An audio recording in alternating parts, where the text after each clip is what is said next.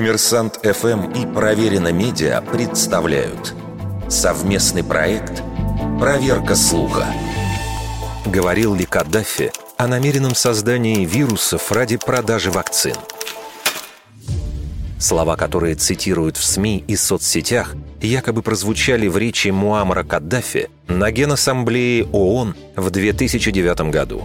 Они сами будут создавать вирусы и продавать вам противоядие. Потом будут делать вид, что им требуется время на поиск решения, тогда как оно уже будет у них. В сети звучат мнения, что Каддафи предсказал пандемию коронавируса – а кто-то считает, что именно за это он и был убит. Действительно, покойный глава Ливии выступал на 64-й Генеральной Ассамблее ООН в 2009 году.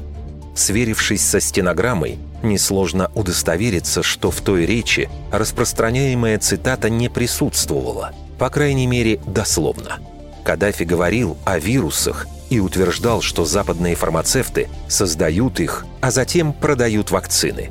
Возможно, завтра будет рыбий грипп, потому что иногда мы производим вирусы, контролируя их.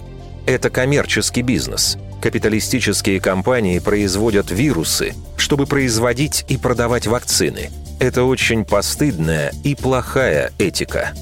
Таким образом, мы видим, что в сети приводят сильно искаженную цитату – Скорее всего, она пришла в Рунет из англоязычного сегмента.